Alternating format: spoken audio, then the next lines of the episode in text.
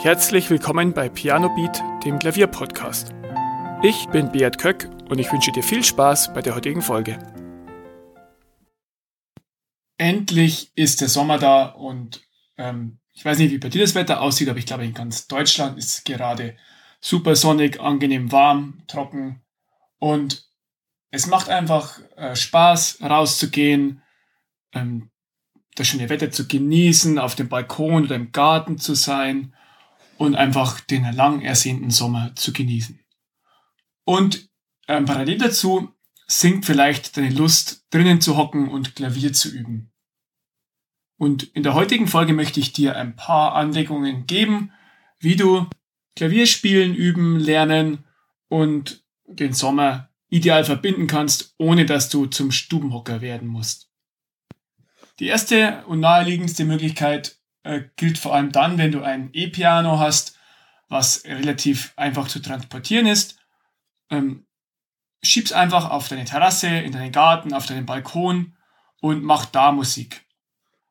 Kommt natürlich dann auch drauf an, wie deine Nachbarn so drauf sind, ob du mit Kopfhörern spielst oder mit Lautsprechern und genieße es einfach einmal in anderer Atmosphäre zu spielen als in deinem immer gleichen Zimmer. Du wirst sehen, da kommt gleich ganz andere Musik raus.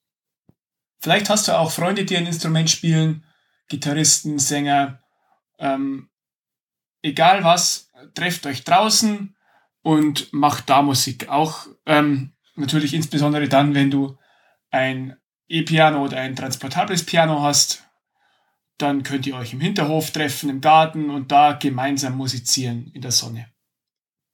Oder du bereicherst auch Lagerfeuer-Sessions und ähm, stiehlst mal der Gitarre ein bisschen die Show und ähm, machst als Pianist Lagerfeuermusik. Die nächste Idee, da brauchst du kein Klavier dazu. Du gehst einfach in die Natur, vielleicht gehst du in den Wald, ähm, auch in die Stadt oder an den See, an den Fluss und versuchst dich in die Stimmung hineinzudenken. Was nimmst du wahr? Was fühlst du? Was ruft das in dir für Emotionen hervor? Und wie könnte eine Musik dazu aussehen, die diese Emotionen beschreibt? Entweder du stellst dir die Melodie und die Musik vor, du kannst sie dann in dein Handy einsummen und aufnehmen.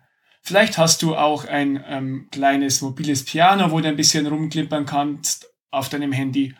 Oder wenn du fortgeschritten bist, kannst du vielleicht auch die Melodien, die dir in den Kopf kommen, direkt aufschreiben und dann daheim versuchen, es dann auszureifen ähm, und zu wirklichen Kompositionen und Improvisationen zu machen.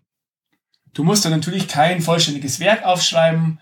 Es reichen schon so kleine Melodiefragmente, vielleicht Akkorde, die passen könnten, die diese Stimmung einfangen. Und dann, wenn du das nächste Mal wieder am Klavier übst, dann feierst du das immer mehr aus und machst da ein Stück draus, das aus der Stimmung entstammt, die du draußen gefühlt hast. Die nächste Idee, was jetzt auch im Sommer immer häufiger wird, geht zu Open-Air-Konzerten. Ähm, vielleicht gibt es in deinem Ort ein Open-Air-Konzert, entweder von klassischer Musik oder auch von Bands, ähm, wo du zuhören kannst und dir auch wieder was für dein Klavierspiel mitnehmen kannst. Zum Beispiel kannst du mal bei einer Band bewusst auf den Keyboarder oder Pianisten achten. Was macht der? Ähm, wie ähm, beteiligt sich der an der Musik der Band und welche Klänge erzeugt er?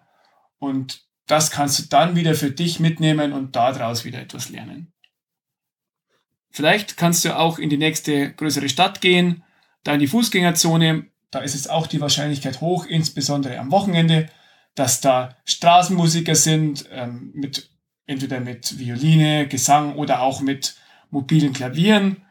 Und stell dich da mal dazu, sei nicht wie die ganzen anderen, die meisten anderen zumindest, die hektisch weitergehen, hör bewusst zu und honoriere natürlich auch den Aufwand und die Musik, die der Straßenmusiker oder die Straßenmusikerin macht.